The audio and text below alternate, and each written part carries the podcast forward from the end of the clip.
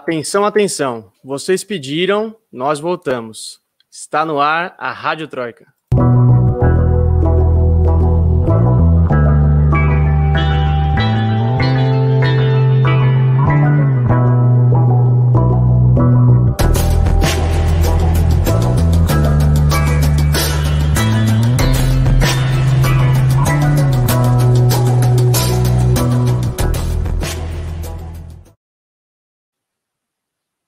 Muito bem, sejam todos e todas muito bem-vindos, muito bem-vindas. Está começando mais um episódio da Rádio Troika, o segundo episódio desse podcast de política nos canais de Ópera Mundi. A gente está ao vivo no, no, YouTube de Ópera Mundi, no Facebook, no Twitter. E lembro, lembro a vocês que vocês podem acompanhar depois a gravação pelas plataformas de podcast. Eu sou Lucas Stanislau, repórter de Ópera Mundi, e não estou sozinho nessa empreitada. Recebam aqui a repórter mais chévere desse programa, diretamente de Caracas, na Venezuela, Michele de Mello. Oi, Michele. Oi, oi, Lucas. Oi, Camila. Tudo bem? Oi, pessoal que está nos acompanhando. Que bom estar com vocês aqui mais uma semana. E vamos que hoje os temas estão super quentes. Muito bom. E com a gente aqui também hoje, a repórter que tem a voz mais bonita desse programa, que inclusive ouvi elogios da semana passada para essa, diretamente de Madrid, na Espanha, Camila Varenga. E aí, Camila? Boa noite, Lucas. Boa noite, Michele. Boa noite para todo mundo que está assistindo, principalmente para quem elogiou a minha voz. É muito feliz de estar aqui de volta com vocês. A Camila faz jus ao nome de ser, chama rádio isso aqui, né? Muito bom. É, bom, gente, o, o, o tema do programa de hoje, do episódio de hoje, é fronteira com a Colômbia. A Venezuela pede que a ONU ajude a encerrar conflito. A gente já discutiu isso no episódio da semana passada, mas o conflito teve novos desdobramentos, ele se agravou, então a gente vai trazer mais detalhes aqui para vocês hoje. É, mas a gente não vai discutir só isso, a gente vai discutir muita coisa. Então fica aqui com a gente que o programa está muito bom. Antes de mais nada, quero pedir a vocês que façam uma assinatura solidária de Ópera Mundi. É só entrar no endereço que está aparecendo aqui na tela, operamundi.com.br apoio. Também você pode contribuir através do Pix de Opera Mundi, a chave é essa aqui, apoia.operamundi.com.br. E pode mandar o bom e velho superchat aqui pelo YouTube. A gente está esperando seus comentários, se possível, com superchat. É... Camila, a Espanha inaugurou essa semana uh, o que eles estão chamando de vacinódromos, né? Tem alguns para inaugurar ainda. É, como é que tá? Como é que, como é que tá isso aí? Como é que avança a vacinação no país? Então, a Espanha agora, Lucas, está com uma mega campanha de vacinação para tentar acelerar a vacinação, né? Porque o país, inclusive, já tinha sido criticado pela OMS por estar tá sendo muito lento. É, então, agora vão ser inaugurados alguns vacinódromos. Alguns até já foram, na verdade. É, aqui em Madrid são, vão ser três, já tem dois inaugurados, um no estádio Anda Metropolitano, né, que é o estádio do Atlético, meu time, é, outro no Hospital Isabel é, Zendal, e o outro que ainda está por inaugurar é no Wissing Center, que é um espaço de eventos, né? É, isso aqui em Madrid. Em outros lugares é, da Espanha também estão inaugurando, já se inauguraram, vão se inaugurar, né? O País Vasco vai ter um em São, Sebast em São é, a Galícia tem já 14 recintos feriais é, preparados para isso, na Catalunha vão ser seis, é, regiões como Andalucia e Múrcia já tinham inaugurado é, espaços de, de vacinação massiva, né? E devem preparar mais alguns alguns. E tudo isso é porque a Espanha recebeu é, ontem. É, segunda-feira, 1,2 milhão de doses da Pfizer e no fim da semana passada tinha recebido mais um milhão de doses da AstraZeneca. Agora já são 12% de, de pessoas vacinadas com pelo menos uma dose, né? E é, enfim, estão tentando acelerar isso porque a gente aqui até fala já de quarta onda e o governo da Espanha está muito preocupado com isso porque está voltando a subir o número de casos. É, a média diária agora está por volta de é, 5.700 casos e mais de 80 mortes, ou cerca de 80 mortes por dia. Camila. por cima, Desculpa, Lucas. Vai lá, eu, ia comentar, eu ia comentar com você, Camila, ainda por cima. É, na semana passada a gente comentou sobre o caso do passaporte Covid, e agora estamos discutindo né, na União Europeia como um todo é, a possibilidade de implementar semáforos nos países para incentivar o turismo, porque é isso, acho que quando a gente está aqui na, na, América Latina, a gente não se dá conta que agora que começa a temporada na Europa, né? Agora que é o uhum. grande momento do turismo, porque vem o verão, né? Uhum. É, então, é, muitos países estão é, reiniciando uma reabertura, né? Portugal, por exemplo, está reabrindo com agora está funcionando bar, funcionando museu, e tem o caso do Reino Unido, né? Que o Reino Unido está com recorde de vacinação, com mais de 870 70 mil doses aplicadas por dia, registrou zero mortes no fim de semana. Então, eles querem estimular é, o turismo, porque o verão é a grande aposta para reaquecer a economia, né? E aí o Boris Johnson voltou a trazer a discussão do passaporte sanitário, mas é um tema muito polêmico. No parlamento inglês, por exemplo, não tem sustentação, então agora eles estão com essa história do semáforo, que é declarar se um país é verde, amarelo ou vermelho, e aí, em função dessa cor, determinar se quem vai para esses países, assim, né? Se vão ter voos para esse país, né? No caso de ser um país é, vermelho, pode ser que nem tenha voo para esse país. É, em casos de países amarelos, vai ter que fazer quarentena na hora de voltar, e países verdes estariam liberados, não, sei, não sabem ainda se teria que fazer quarentena ou não, ainda estão verificando como fazer isso. Então, mas aí eu acho que iria muito de cada país. Eu não sei se seria uma regra que seria instituída é, pela União Europeia em geral. Agora, daqui um mês, no meio, no meio, dessa emergência sanitária toda, daqui um mês, Madrid vai às urnas para escolher a, a, nova governadora, né? A nova é, presidente da comunidade. É, e parece que ontem, né, Camila, saíram as primeiras pesquisas de intenção uhum. de voto dessas eleições. Como é, como é que está o, o, cenário dessas primeiras, desses primeiros números? É, ontem saiu a primeira pesquisa do CIS, que é o Centro de Investigações Sociológicas, que é o principal é, centro de pesquisas aqui da Espanha. E ele aponta para um empate entre direita e esquerda, né? A Câmara tem um total de 132 é, deputados, se eu não me engano. Então, é, a maioria é 66, né? Então, aponta que a, as forças de esquerda, Mas Madrid, Unidas Podemos e PSOE somariam 68, e o Partido Popular, que é o partido da, da presidenta interina, né, Isabela Dias Ayuso, e o Vox também somariam 68 assentos. Então, está numa situação estranha, porque é, é, a a Wilson ela precisaria fazer essa aliança para ela poder formar governo com o Vox, mas é algo que o PP sempre vem tentando, tem tentado evitar. Ah, 69 é a maioria absoluta, perdão-me. É... Mas, de qualquer forma, é, ela ia precisar de, de né, dessa, dessa aliança com o, com o Vox, que é uma coisa que o PP tem evitado fazer. O Pablo Casado, que é o presidente do partido, inclusive, já veio a público para dizer que é, os madrilenhos têm que votar para dar né, força absoluta para o Partido Popular, e por outro lado, isso deu muita força para a esquerda, porque a esquerda está se vendo por primeira vez com a possibilidade de é, entrar no governo. Né? Desde 1991, a Comunidade de Madrid é governada pelo PP. E, sem nunca um partido de esquerda. Então a esquerda finalmente está vendo uma oportunidade de de ganhar. Então, eles estão tentando estimular as pessoas a irem votar, porque essa mesma pesquisa do CIS deu que a maior disposição de às urnas é de pessoas conservadoras, né? Porque o voto aqui não é obrigatório.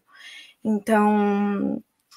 E, vamos e o, ver. E o, Vox, e o Vox parece que é o fiel da balança aí, que é, que é a extrema-direita espanhola, né?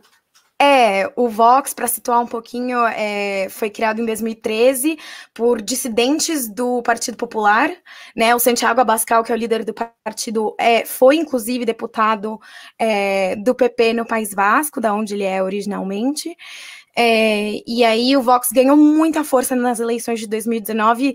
Foi a primeira vez que eles conseguiram eleger deputados e logo de cara já se converteram na terceira principal força do Congresso espanhol. Então, é muito perigoso. É um partido ultranacionalista, xenófobo, racista, é, machista. É, então, né, que defende os valores tradicionais espanhóis. então, a, o Vox é, vai ser o partido que a gente vai ter que ficar de olho nessas eleições para a Comunidade de Madrid. Camila, pois é, eu ia te perguntar justamente isso. É, essa polarização da sociedade é, espanhola, eu acho que já se sente um pouco desde as últimas eleições, que é, no ano passado é, o, o PSOE, né, o Pedro Sanches passou por várias moções, é, tentativas de moções de censura, enfim, teve que, que. E acho que essa, essa polarização na sociedade espanhola, eu queria saber se ela também realmente se expressa nesse cotidiano, né? Porque eu sinto um pouco que essas eleições em Madrid, queria saber a tua opinião. Se elas realmente refletem isso, parece que sim, né? Porque imagina um empate técnico entre direita e esquerda, sendo que a extrema direita vai ser o fiel da balança, é muito é muito louco, principalmente para um país como a Espanha, que a gente sabe que tem um histórico né, de manifestações feministas, por exemplo, né? De, uhum. enfim, de ter um movimento social ativo. Uhum. Queria saber como é que tu sente isso aí. É, eu acho que a questão aqui em Madrid, que né, por conta do voto não ser obrigatório, eu não sei o quanto é, o que acontece na política realmente reflete o que a sociedade pensa, porque é, é isso, é, quem que elege o, os representantes aqui na Comunidade de Madrid, né? É a população conservadora, porque é a população que efetivamente vai votar. Mas não significa que é, em Madrid necessariamente as pessoas, enfim, exista esse pensamento mais conservador, né? Tanto que hum, a ex-prefeita de, de Madrid era do Mais Madrid, que é um partido de esquerda. A esquerda, inclusive, tem muita representação é, na, na, no que seria a nossa Câmara de Vereadores, né? É, eu acho que o que acontece é que a esquerda está muito fragmentada é, entre PSOE e Podemos, e estão com muitas brigas internas, enquanto que a direita está tentando, está optando por ou o conservadorismo clássico do PP, ou indo para outro extremo, que é o Vox. Tanto que existiu o Ciudadanos, que é um desses partidos novos que surgiu junto aí com o Vox, Podemos, é, que é um partido de centro-direita, mas nessa pesquisa do CIS, por exemplo, ele dá que o Ciudadanos vai ficar de fora da, da Assembleia de Madrid totalmente que é uma coisa, é, é uma notícia bastante inesperada. Então, eu não sei se eu respondi muito essa pergunta, mas. não, e, e preocupante, né? Extrema-direita crescendo é sempre preocupante. Sim. É, Michele, é, queria falar com você sobre os conflitos na fronteira com a Colômbia, mas antes, já que a gente está falando, tá falando agora de pandemia e como é que avança a vacinação, é, a Venezuela registrou recorde de casos de Covid-19 essa semana, né? E parece que o governo está ampliando a, a quarentena radical por mais alguns dias. Como é que está a situação aí?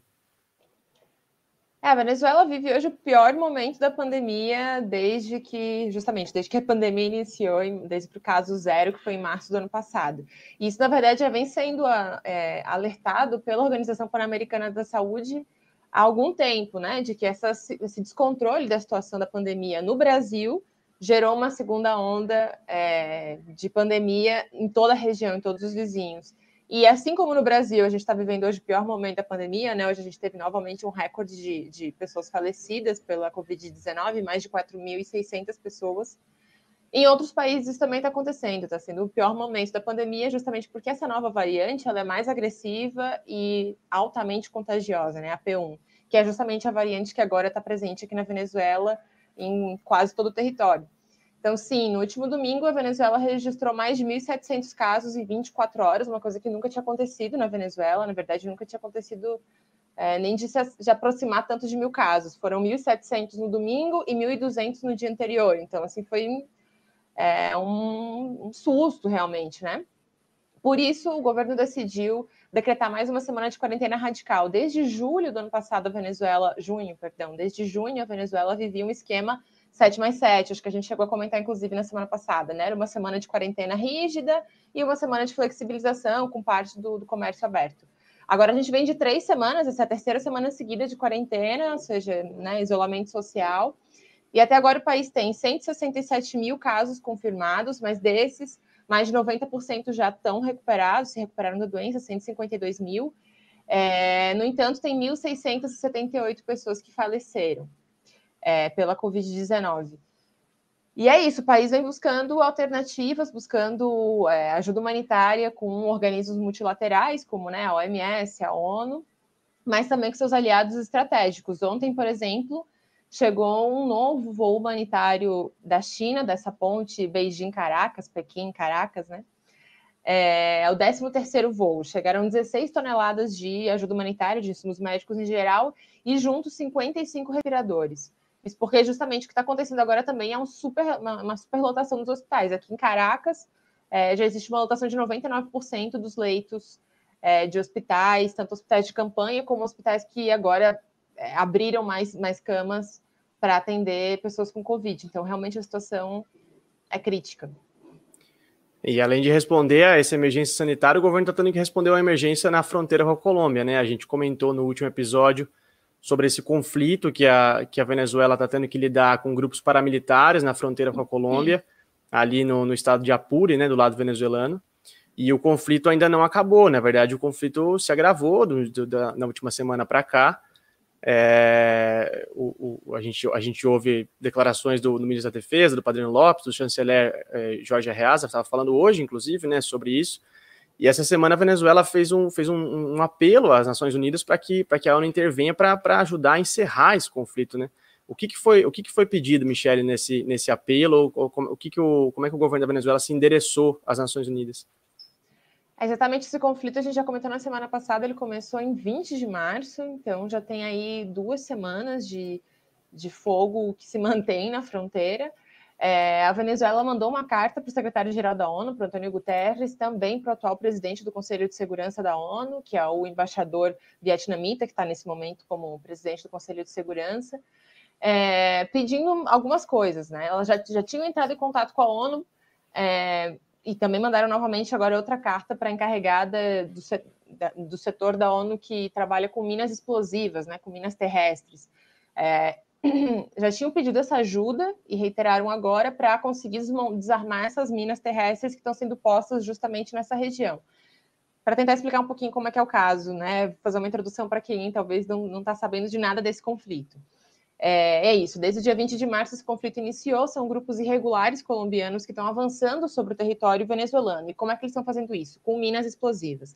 Por isso que é fundamental que a Venezuela consiga ajuda para desarmar essas minas e conseguir novamente avançar sobre o território. Porque a partir do momento que eles vão explodindo coisas, né, esses grupos armados regulares vão avançando para dentro do território. Isso já gerou, até agora, né, 17 mortos, entre eles são nove colombianos e oito venezuelanos, militares venezuelanos, além de 39 feridos. Teve sedes de, é, de, de é, instituições públicas venezuelanas que foram é, explodidas, né, que foram atacadas essas explosões e foram completamente destruídas.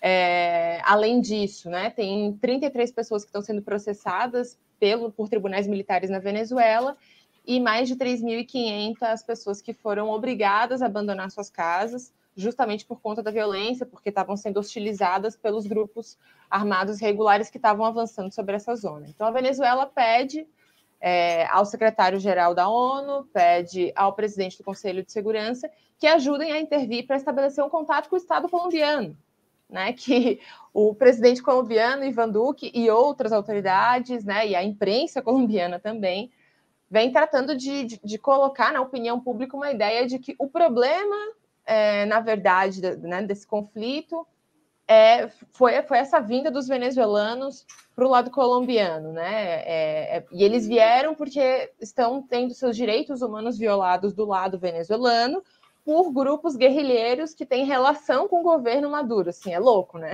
Eu ia te é perguntar louco. exatamente isso. Tem, tem uma tentativa também de impulsionar uma, uma, de novo, uma narrativa de crise migratória, né? Da, por parte do governo da Colômbia. Exatamente. E, e, e, no entanto, a Colômbia diz isso. Não, o problema é que tem uma crise humanitária, as pessoas estão fugindo dessa crise humanitária de uma violência promovida pelo exército, né, pelas Forças Armadas venezuelanas, e por guerrilheiros que são amigos deles. A gente não tem nada a ver com isso. É, e, e, no entanto, também não dialoga com o presidente Nicolás Maduro para tentar resolver a situação, né? Porque reconhecem é, a gestão é, do suposto presidente interino da Venezuela, que é o Guaidó, que hoje em dia não é mais nem deputado, né? E o Guaidó não tem resolvido nem em nada. Então a Venezuela pede para a ONU é, intervir nesse sentido, né? De dialogar com o Estado colombiano e dizer, olha, vamos, vamos cooperar. A gente tem condições, é, se a ONU ajudar, de continuar desarmando minas, né? Já foram, tem inclusive já foram desarmadas é, sete minas explosivas e foram identificadas outras seis e também foram já é, desarmados seis acampamentos de grupos irregulares colombianos. Então a Venezuela diz: olha, a gente está conseguindo conter a situação, a gente quer ajuda para terminar de conter essa situação. E a gente quer cooperação para dizer para vocês: olha, conseguimos mandar devolver para o território colombiano tal e tal e tal, é, enfim, suposto guerrilheiro, ou paramilitar, ou pessoa insurgente, para que vocês consigam deter essas pessoas e julgar essas pessoas, né? Que elas passem pela justiça é, colombiana, enfim, afinal, é, esses grupos irregulares fazem parte de um conflito armado que já, já dura mais de 50 anos na Colômbia, né? Então, o que a Venezuela diz é isso: vamos cooperar e vocês têm que tentar resolver esse conflito, não tem nada a ver com isso. Inclusive, a Venezuela é, já dispôs de barcos humanitários desde o domingo para que esses venezuelanos que foram obrigados a deixar suas casas possam voltar e sejam atendidos pelas autoridades venezuelanas do lado de cada fronteira, né?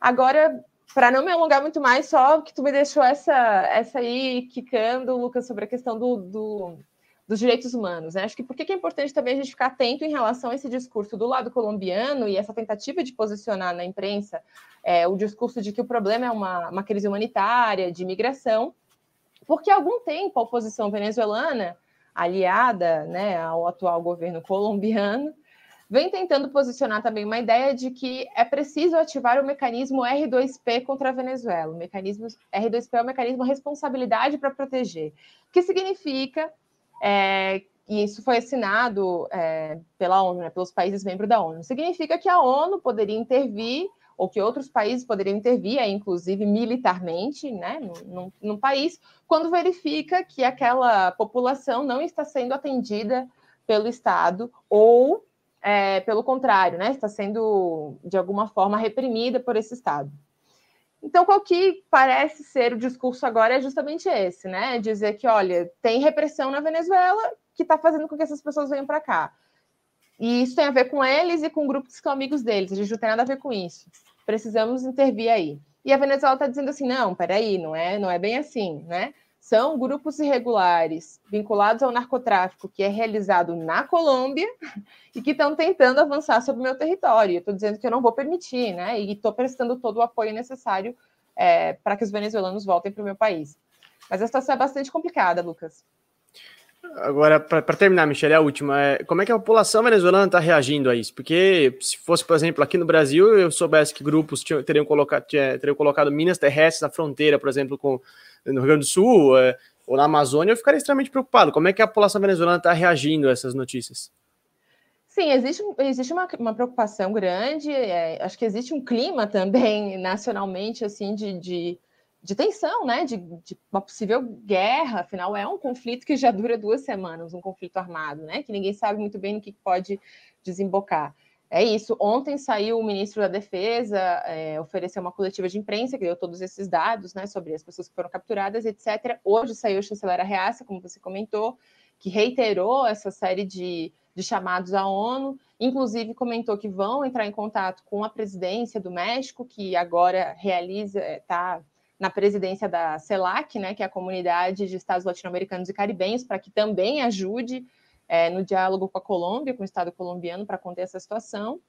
É, então, sim, existe uma tensão, inclusive em toda essa zona. Né? O presidente Nicolás Maduro decretou é, a criação de uma zona operativa especial em, em toda essa região do estado venezuelano, é, se chama estado Apure. Né? Toda essa região do estado Apure são três municípios que estão em toque de recolher, é, e com a mobilidade dentro desses municípios restrita, né? As pessoas não podem ir de um município para o outro, a não ser em casos né, muito justificados. Mas é isso, você tem uma região do país que está totalmente militarizada hoje, né? Teve uma movimentação de 94 tropas para essa zona operativa especial. Então tem um clima tenso, né? Tem um clima tenso, que é, que é isso, não bastasse a gente estar tá passando agora aqui na Venezuela, o pior momento da pandemia, também tem esse ataque na fronteira. Então, Vamos ver o que, que isso vai desenrolar. Muito bem. Preocupante. É, é isso, gente. Antes da gente passar para o segundo bloco, uma rapidinha aqui, ó, da Denise Coelho é, para Camila. Os franceses continuam invadindo a Espanha, Camila? Continuam, infelizmente. É, tava até comentando antes do programa aqui com o Lucas é, que a gente anda na rua e só escuta francês, né? A situação na França tá complicada. No domingo eles entraram no terceiro lockdown. É, inclusive a França também vai inaugurar esse mês 35 vacinódromos. É, eles registraram recorde de, de casos nos últimos cinco meses, com mais de 46.600 casos. É, então, no total, a França já tem quase 5 milhões de casos registrados e mais de 96 mil mortos, né? Então, os franceses estão preferindo vir para cá e estão ficando. E se você, se você que está assistindo não entendeu a, a, piada da invasão, volta lá no primeiro episódio, tá lá nos canais de Opera Mundi, no Spotify, ouve lá que a gente comentou bastante sobre isso no primeiro episódio. É, gente, vamos passar para discutir agora um tema é, muito relevante que, que, que rolou essa semana é, nos Estados Unidos, que foi o julgamento que está rolando, na verdade, né, o julgamento do ex-policial Derek Chauvin, que assassinou o cidadão negro norte-americano George Floyd. Hoje o julgamento completou uma semana já que está rolando. É, parece que vai rolar ainda por, por mais algumas semanas, vai, vai demorar para acabar. É, para quem não se lembra, e assim, acho muito difícil não se lembrar desse caso, porque foi um dos casos mais terríveis que a gente acompanhou no ano passado. O George Floyd foi morto durante uma, uma violenta abordagem policial em Minneapolis, no estado de Minnesota, nos Estados Unidos, no dia 25 de maio do ano passado. E a morte do Floyd desencadeou uma, uma onda massiva de protestos é, por todo o país, assim, milhares de cidades registraram protestos é, antirracistas, né? O movimento Black Lives Matter que conduziu esse, esse, essa onda de protestos e definitivamente marcou ali ó, o, o, período final né, do, do mandato do, do ex-presidente Donald Trump e meio que pautou o debate não só nos Estados Unidos, mas no mundo, né? A questão, do, do, a questão racial e o movimento antirracista ganhou uma relevância gigantesca depois da, da trágica morte do, do George Floyd. É, eu queria que a Camila contasse para a gente é, é, o que, que, já surgiu desse julgamento, né? Quem foi, quem já foi ouvido como testemunha e, e se existe uma previsão de encerramento, como é que está se encaminhando? Uhum. É, no momento, é, a promotoria já chamou muitos preparadores da polícia é, estadunidense para falar um pouco sobre quais são os protocolos de abordagem da polícia e tentar demonstrar que o, o protocolo do, do Derek Chauvin, não sei como fala o nome dele, perdão, foi inadequado, foi excessivo e foi o que efetivamente provocou a morte do George Floyd, né? Porque o que a defesa alega é que, na verdade, ele teve uma parada cardíaca e por isso ele acabou morrendo, é, e não por uma atuação é, do, do policial, né? É, então, estão chamando esses preparadores da polícia, que todos eles concordam no sentido de que é, não era necessário ajoelhar, no, enfim, não vou entrar em detalhes porque é muito forte, mas que a abordagem do policial foi incorreta. É, testemunha também o médico que declarou é, a morte do George Floyd, falando que efetivamente ele morreu por asfixia e não por um ataque cardíaco. É, e também já falou a chefe de polícia de Minneapolis, ela chama Medaria Arradondo, e ela falou que a ação do Chauvin deveria ter parado a partir do momento que o George Floyd já não estava mais é, resistindo e que realmente ele saltou o protocolo, né, violou os protocolos de atuação e de abordagem. É, lembrando que uma frase ficou, ficou muito marcada, né, que o, que, o, que o Floyd repetia, né, que é I can't breathe, né, eu não consigo uhum. respirar, uhum. que depois virou uhum. a palavra de ordem todas as manifestações, assim, é muito impactante. Camila, eu estava eu tava percorrendo aqui os depoimentos de, de, alguns que eu, que eu assisti, é, e eu vi um muito marcante que foi que do dono da loja, porque assim, é, para quem não se lembra do caso, o Floyd foi, foi abordado pela polícia por ter supostamente tentado passar uma nota falsa, né, uma nota de 20 dólares falsa, e o dono da loja que ele estava tentando é, é, comprar ali alguns itens chamou a polícia por conta dessa nota uhum. falsa. E esse depoimento, o, o, dono da loja foi, o, o, caixa, né, o funcionário da loja foi, foi, foi depor, e ele, e ele, e ele disse assim: é, é, Eu me arrependo de ter feito o que eu fiz, porque talvez se eu não tivesse chamado a polícia, nada disso teria acontecido. É, é, como, é, como é que você viu esse depoimento? Esse depoimento é o mais forte até agora, dos que eu vi, foi, foi o mais impactante. Com certeza. É, o depoimento da chefe de polícia, eu acho que foi um dos mais importantes, mas do ponto de vista é, do depoimento mais impactante, com certeza foi esse. É, o, o, dono da loja, porque, né, como você falou, quem chamou o, a polícia foi o caixa, é, o, o, dono da loja não estava no momento, é, inclusive, e ele mesmo já tinha se pronunciado lá em 2020, falando que é, normalmente não, a, é, não é a recomendação que eles davam para os funcionários da loja de chamar imediatamente a polícia, e que ele, ele contou um pouco como é que foi o momento ali, e que o, o caixa, inclusive, quando viu a forma como a polícia estava agindo com o George Floyd, voltou a ligar para o dono da loja e perguntou o que fazia, e, e o dono da loja não sabia, ele falava é, a gente chama a polícia para polícia, né? Para policiar a polícia. É, e aí, quando esse caixa, o, né, que estava trabalhando lá no dia, que foi quem chamou a polícia, é, falou isso, realmente foi muito é, impactante. Eu acho que foi é. uma situação super é, triste, impactante uhum. para todo mundo que estava ali, né? Teve um outro, uma outra cena muito forte também, que foi uma das, das testemunhas, era um senhor negro é, que se chama Charles Macmillan, que ele desatou a chorar durante, durante o julgamento, contando, né, disso, dessa situação de também de impotência, né, porque haviam várias pessoas que eram testemunhas que estavam vendo a situação, inclusive que gravaram, e foi o que fez com que a situação hoje se convertesse né, num processo realmente, né, essa denúncia chegou a ser um processo judicial, é, de não saber o que fazer, né. E eu acho que, é, não sei se vocês viram, mas também o, o depoimento da, da namorada, né, do George Floyd, uhum. da Courtney Ross, acho que também foi bastante impactante toda a história que ela contou, né, de como eles conheceram e tal. E eu acho que foi muito interessante que ela foi sincera também no próprio depoimento dela, né? Ela assume que tanto ela como o George Floyd, sim, tinham é, adicção, eu ia falar, né? Que é o portunhal na cabeça da pessoa, tinha um vício, uhum. tinha um vício em opioides, né? Que isso é muito comum nos Estados Unidos, né? Inclusive, a overdose por opioides é uma das maiores causas de morte hoje dos jovens nos Estados Unidos. E eles tinham esse vício, ela diz que ela reconhece, né? Mas como você também comenta, né, Camila? Nos, os outros depoimentos médicos também confirmaram, e o próprio laudo médico confirmou que não foi por o consumo de substâncias é, vinculadas ao ópio que ele que ele faleceu, né? Porque essa teve também essa tentativa de criar essa ideia de que ah, o cara estava drogado. Ele Porque um foi, foi pego drogas, eu acho, na corrente sanguínea dele, metanfetamina e tal, mas é, foi desconsiderada essa teoria justamente. Perdão, Michelle, continua.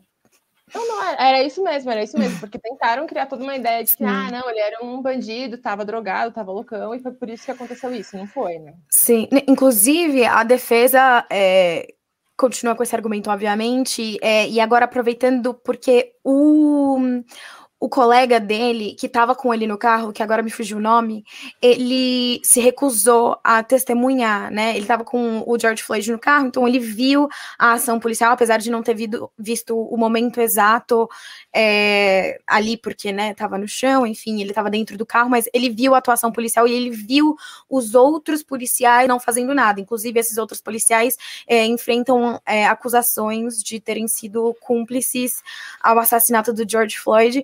E aí, esse colega dele não quer hum, testemunhar, porque atualmente ele tá na, na cadeia, se não me engano, por acusações que têm a ver com outras coisas, e ele alegou a quinta emenda, né, de que ele não vai é, dar nenhuma declaração que possa é, incriminá-lo, então o juiz do caso ainda não sabe se vai é, obrigar que ele venha testemunhar, é, de momento ele, ele pediu só para a defesa do policial, né, do Derek Chauvin, é, escrever uma série de perguntas que gostaria de fazer para esse colega do George Floyd para que o advogado, a, o advogado, não me recordo, dele avalie se essas perguntas levariam ele a se incriminar no caso ou não. Mas, enfim, a defesa está se aproveitando do fato de que ele não quer testemunhar, porque é, justamente dá força para essa teoria de que foram as drogas que provocaram um ataque cardíaco, enfim. É, e sobre isso é a, é a boa e velha tática de criminalizar a vítima, né? Sim, sempre. É, Michele, falando um pouco do lado político dessa, desse caso, né, não só da, do assassinato do Floyd, mas do julgamento também, porque quando o Floyd morreu, a gente, a gente viu que eh, eh, foi, foi um acontecimento, foi um fato que marcou muito as eleições né, norte-americanas do, do ano passado. É, se, se não, talvez se não, se não houvesse a pandemia, se não houvesse Covid, teria sido um do, o fato mais marcante, porque pautou o debate político ali nessa questão racial, que de um lado você tinha o Trump com declarações é, odiosas, enfim, explicitamente racistas, né? E o Biden tentando moderar um pouco o discurso, tentando fazer esse contraponto, tanto é que isso se reflete, se refletiu um pouco, né, pelo menos no campo da narrativa, né, na composição do governo dele ali, é, é, como, como que talvez um, um, uma condenação do, do, do, do né, desse ex-policial, poderia influenciar nessa, nessa narrativa é, é, do Biden, nessa narrativa desse governo democrata de agora? É, eu acho que o que aconteceu com George Floyd, né, só para voltar um ponto rápido, né, essa, toda essa denúncia, os vídeos, etc., como você disse, foi é, o que desatou esse, esse boom do movimento Black Lives Matter, que já existia antes, mas que depois tomou muito mais força desse caso, não só nos Estados Unidos, né, no mundo. Vamos lembrar que também no Brasil, enfim, várias partes do mundo, na Europa, mas no Brasil também teve várias manifestações que foram protagonizadas pelo movimento negro, é, não só por conta do George Floyd, mas denunciando que esse tipo de situação, né, de violência de violência policial, né, de, de, de repressão à juventude negra, à população negra, acontece não só lá, né, em, todo, em todos os lugares, o racismo está aí presente.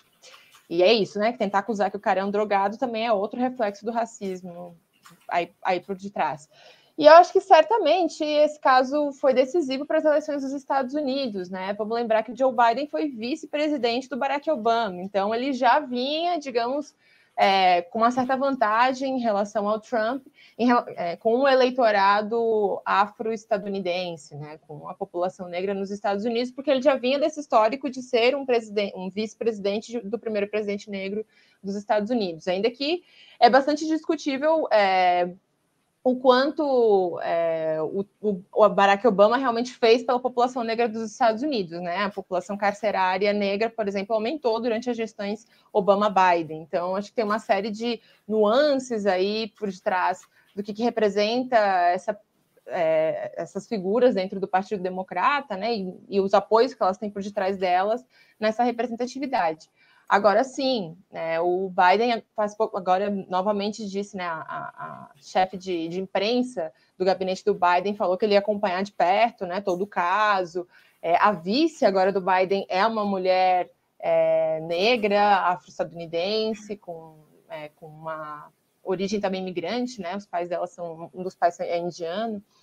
É, que é a Kamala Harris. Então, é justamente essa nova tentativa do Partido Democrata de dizer assim: não, a gente está com, com, com, a diversidade. No entanto, eu acho que esse é um discurso é, um pouco, um pouco, um pouco frágil se a gente for um pouquinho mais a fundo ali na história, assim, né? Acho que o movimento Black Lives Matter foi, foi importantíssimo para denunciar, por exemplo, derrubar estátua de escravagista, que isso aconteceu também em outros lugares do mundo, é, nos Estados Unidos, dar visibilidade realmente para a questão negra nos Estados Unidos e no mundo, né? Mas, por exemplo, já existem pessoas que, que, que apontam que desde esse período pré-eleitoral houve financiamento do Partido Democrata a algumas manifestações, justamente porque sabia que isso iria é, beneficiar o Partido Democrata eleitoralmente. E a escolha da Kamala Harris como vice foi estratégica para isso. Né? No entanto, novamente, o próprio movimento negro, inclusive dos Estados Unidos, questiona que tão, é, é, é digamos, defensora dos direitos da população negra, Kamala Harris pode ser. Ela, antes de ser senadora pelo estado da Califórnia, ela também foi procuradora-geral desse estado. E justamente ela era conhecida por ser uma figura linha dura nessa guerra às drogas, que assim como no Brasil, nos Estados Unidos também é usada para aumentar o encarcelamento da população negra. Então, ela teve uma série de casos em que ela atuou, em que ela não foi favorável, por exemplo, a, não sei, a fazer uma investigação talvez um pouco mais detalhada é, em determinadas denúncias que não tinham tanta consistência. Então é contraditório, né? É contraditório que essa gestão atual diga vamos acompanhar de perto o caso do George Floyd, se na prática essas pessoas, em outros momentos que estiveram em posições de poder, não atuaram a favor da população negra. Mas vamos ver, eu acho que é pouco a pouco, né? Os avanços em qualquer sociedade eles vão ter que ser conquistados pouco a pouco. É isso. E nós aqui no Opera Mundo seguiremos de perto esse julgamento até o final e pode apostar que a gente traz de volta esse tema aqui quando, quando saírem novidades. A gente traz aqui para a Rádio Troika. É, queria dizer que nosso, nosso episódio de hoje está internacional. Tem gente aqui da Espanha, tem gente de Quebec, no Canadá. É, muito bom, viu? Obrigado, gente. Tô, tô gostando aqui dos comentários. Comentem aí se vocês estão gostando do segundo episódio da Rádio Troika, para a gente fazer o terceiro, quarto e, e muito mais. É, passando agora para o terceiro bloco, que é o bloco favorito da audiência, não sei, acho que sim, que é o nosso querido FBA Mundo, o festival de besteiras que assolam o mundo, inspirados diretamente em Stanislau Ponte Preto, o grande jornalista brasileiro, que criou o FBAPA, né, o festival de besteiras que assolam o país, e que seria muito bem-vindo de volta hoje, porque é, as besteiras são grandes. Ia ter muito bem. É isso, é isso. Ia vender livro demais. Camila Varenga, a mais recente campeã do FBA Mundo. O que, que você traz para a gente essa semana? Olha, não queria dizer nada, mas acho que essa semana eu ganho de novo, hein? Porque o que aconteceu foi que o Leopoldo Lopes tomou multa na Galícia por saltar as restrições de circulação dentro da Espanha, né? A gente não pode viaja viajar entre comunidades autônomas e ele foi para Galícia. A justificativa dele é que ele estava de tour pela Galícia para falar mal da Venezuela, obviamente, né? Hum, não sei o que ele estava fazendo de tour ali, mas assim, e estava de tour para trabalhar, mas estava com a família, estava com os filhos, estava com a esposa, né? E ele mora aqui em Madrid, então é, ele tomou, tomou multa por não obedecer as regras do. Mas explica para a gente quem Leopoldo Lopes, o que, qual, qual é o ah. passado? Isso, isso deixa a coisa mais, mais a engraçada. Então começa com você, hein, Leopoldo Lopes. A gente tem que mandar Eu... um, um tweet para ele. Pois é, né? Eu vou passar essa bola para a Michelle, porque eu acho que a Michelle tem condições de explicar muito melhor quem é o Leopoldo Lopes do que eu. Antes da Michelle responder, eu quero lembrar que eu não falei aqui, vocês podem votar na, no, no, no FBA Mundo, aqui na besteira que merece o troféu FBA Mundo dessa semana, tá? Votem, votem, não votem em mim, votem na Camila, que a Camila vai trazer o melhor com certeza. Vai lá, Michelle. Pois é, a Camila não quer, tá defendendo esse título com força. Não vim para brincar. É, não, Leopoldo Lopes, ele é o. Hoje seria o número dois, digamos, da oposição aqui, porque o Guaidó, digamos que seria considerado o número um, mas o Leopoldo Lopes ele é um dos principais líderes do Partido Voluntar Popular, que seria a Vontade Popular em português, que é um desses partidos de extrema-direita, o qual o Guaidó faz parte, foi fundado pelo Leopoldo Lopes, e que desde 2017 organizou as primeiras, as segundas guarimbas, que seriam os atos violentos opositores, foram esses atos que foram famosos, né, que parecia que toda a Venezuela estava metida numa guerra civil, né, que tinha barricadas e que as pessoas que se pareciam chavistas foram queimadas vivas. Esses atos foram organizados, entre outras pessoas, pelo Leopoldo Lopes. Em 2014, ele também já tinha organizado as primeiras guarimbas, mas aí em outro partido, nesse né? outro partido que se chama Primeiro Justiça. É, e é isso, ele estava em prisão domiciliar justamente por ter sido processado, condenado pela, por ter sido responsável pelo assassinato de 11 pessoas em 2014. É, e ele fazia prisão domiciliar, cumprido prisão domiciliar até abril do ano passado quando abril do ano passado, isso, abril do, não, abril de 2019, perdão. É, é, que esse ano da pandemia, gente, meu Deus, cancela esse ano na nossa vida, né? É, até dia 30 de abril de 2019, que foi e na, quando. E na ele... Operação Gideão, eles soltaram o Leopoldo, né? Ele estava em prisão domiciliar e soltaram ele ali, né? Foi antes da Operação Gedeon, aí é que tá. Ele foi em abril, no dia 30 de abril, ele sai é, da prisão domiciliar é, e vai tentar é, é, coordenar, no dia 30 de abril de 2019, vai tentar coordenar uma tentativa de golpe, que foi uma tentativa de tomar uma base aérea militar. Foi isso, é, pela Carlota. Região, isso, na região central aqui de Caracas, da capital. Ele foge da prisão, tenta dar um golpe, apenas tenta dar um golpe com o Guaidó, não conseguiu, e aí ele vai e pede asilo na embaixada da Espanha. E aí, justamente, é, logo depois da Operação Gedeon, que aí sim foi em maio do ano passado, que foi a tentativa de invasão paramilitar, é quando ele aproveita para fugir do país. O Leopoldo Lopes fugiu, fugiu da Venezuela diretamente da embaixada da Espanha e foi para Madrid. Isso porque a família do Leopoldo Lopes é uma família tradicional espanhola, né? ele tem vários é, familiares ali, inclusive o pai dele é deputado no Parlamento Europeu. Então é gente de muita grana, de muita influência na política é, de direita na Venezuela e de muita influência na política, enfim, de direita também na Espanha. E tá aí, ó. E não só de direita, hein? E não só de direita, hein? Porque a esquerda aqui na Espanha, assim, o pessoal é o Partido Socialista, né? Mas de socialista não tem muito. E é, não, não se pronuncia contra o Maduro, né? O único que tinha se pronunciado em, em apoio e solidariedade à Venezuela tinha sido Pablo Iglesias, E quando isso aconteceu, isso faz um tempo já, porque quando isso aconteceu foi um escândalo, ele foi muito criticado também entre outras. É, é, entre companheiros de esquerda, né? Então, mesmo dentro da esquerda, é, claro, o PSOE é. é. governo hoje e foi o governo do PSOE que recebeu o Leopoldo Lopes lá, né? Não precisa ter mais nada. Exato. Recebeu ele na embaixada em Caracas e recebeu ele agora Exato. em Madrid. Então, eu me então, lembro, eu me lembro desse dia de lá Carlota, Michele, o, o Leopoldo e o Guaidó, uma foto assim, tipo o quarto farol, sabe? Um atrás do outro, assim. O golpe foi derrotado em menos de 24 horas, gente. Tá aí. É... Exato, exato. Curioso. Bom, Leopoldo Lopes é essa pessoa aí, tranquilinha, agora furão de quarentena, além de tudo. Agora Exato. montado. Agora a sua, Michele. Quero ver se você supera essa, hein? Vai lá, Michele. Eu acho que não, sabe? Eu continuo, eu tô. As pessoas acham que eu sou meio nerd, hacker, sou toda ligada no mundo da tecnologia, mas não, mas de novo eu trago uma notícia sobre o mundo da tecnologia, porque essa também acho muito bizarra. Essa semana aconteceu um dos maiores vazamentos da história aí de dados do Facebook, de novo, né? Facebook é uma plataforma muito pouco segura, e mais uma vez.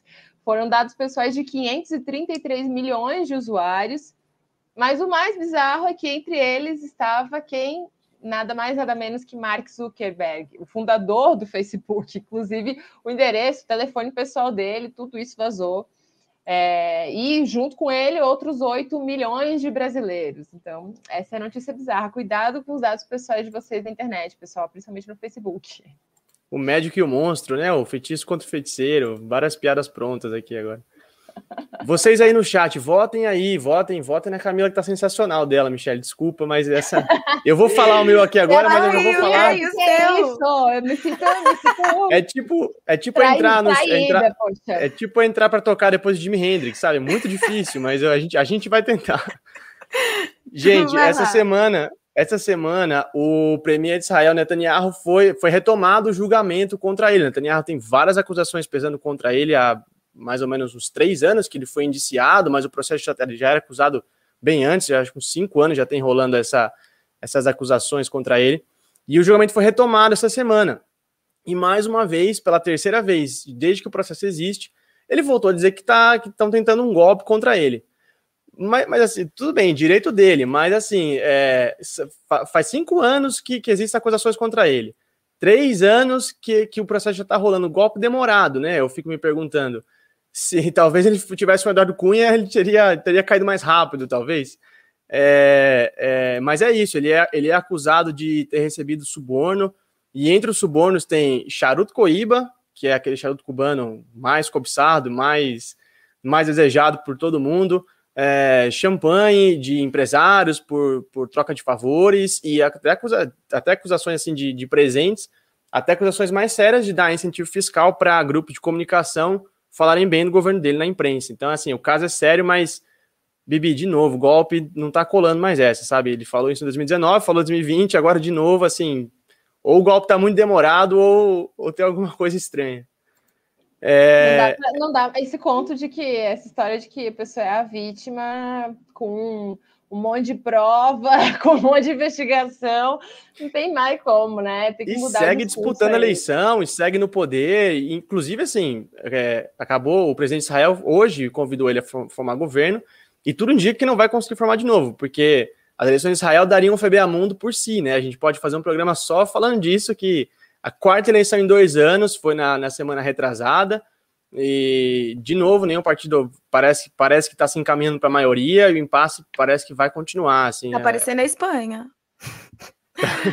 de 2018 a 2019. É, o parlamentarismo proporciona altas conversas, altas piadas para a gente. Né? Sim.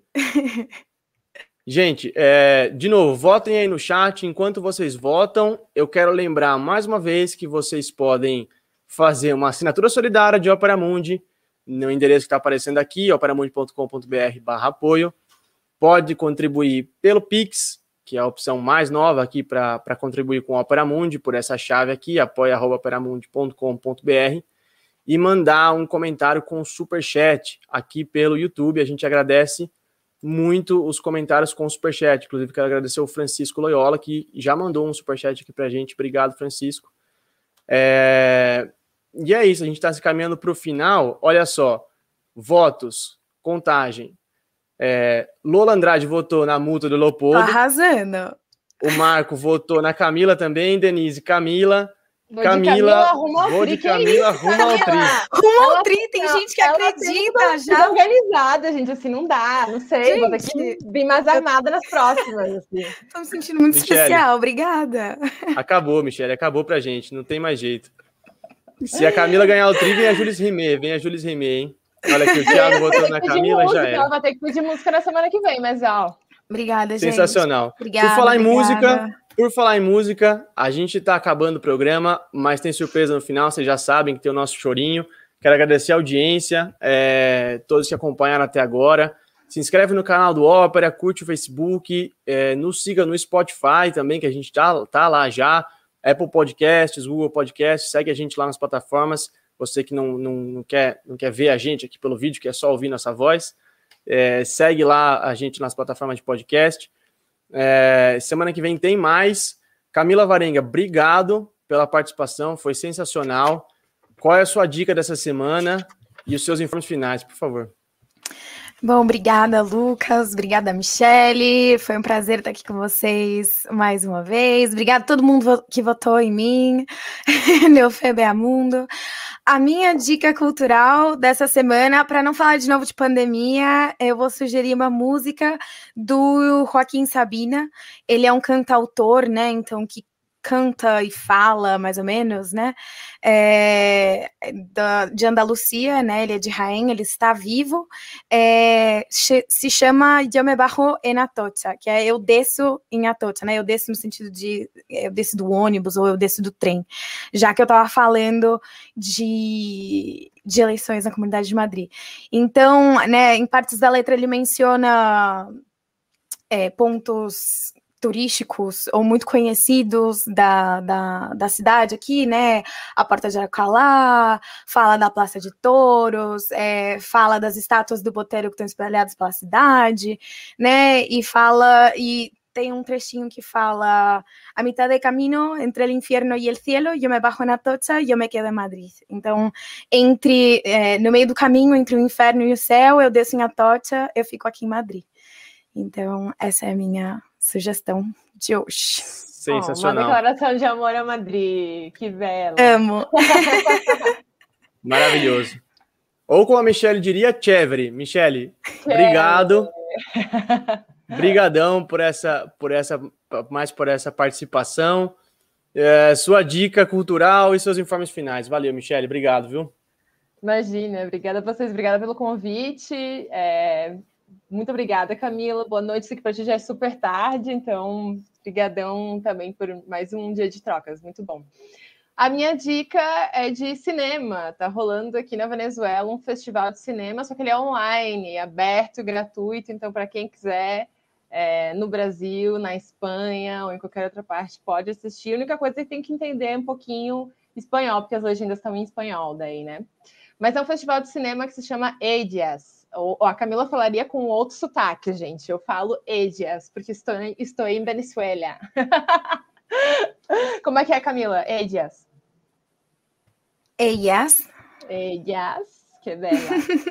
Bom, o Festival Elas é um festival com, com vários filmes de com diretoras mulheres, justamente para celebrar a produção cinematográfica feminina. Ele é apoiado por instituições venezuelanas, ele está sendo promovido né, por uma fundação cultural aqui da Venezuela, que se chama trasnochocultural.com. Esse é o site, ali estão todos os, os filmes disponíveis até o dia 9, então quem quiser aproveita para ver.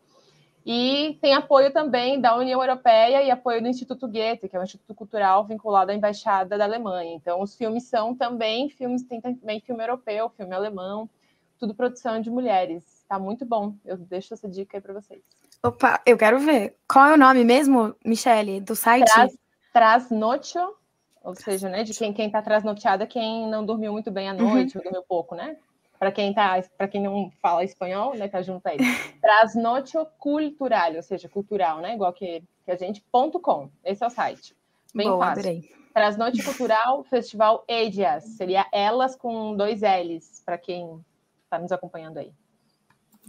Maravilha, gente. Eu quero agradecer mais uma vez. É, eu vou trazer essa semana a minha dica é um disco, mas eu quero obviamente destacar uma canção desse disco, mas o disco Arrebentação do cantor brasileiro Sérgio Ricardo. É um disco de 71, maravilhoso. O Sérgio Ricardo está inserido também nessa, nessa tradição de, de canções políticas e tal, que aqui do Brasil, né? Que eu gosto muito. É, e eu queria chamar a atenção para a canção Conversação de Paz, já que a gente falou sobre a Venezuela apelando à ONU para encerrar o conflito. O Sérgio Ricardo tem uma, uma, uma canção é, chamada Conversações de Paz, Conversação de Paz.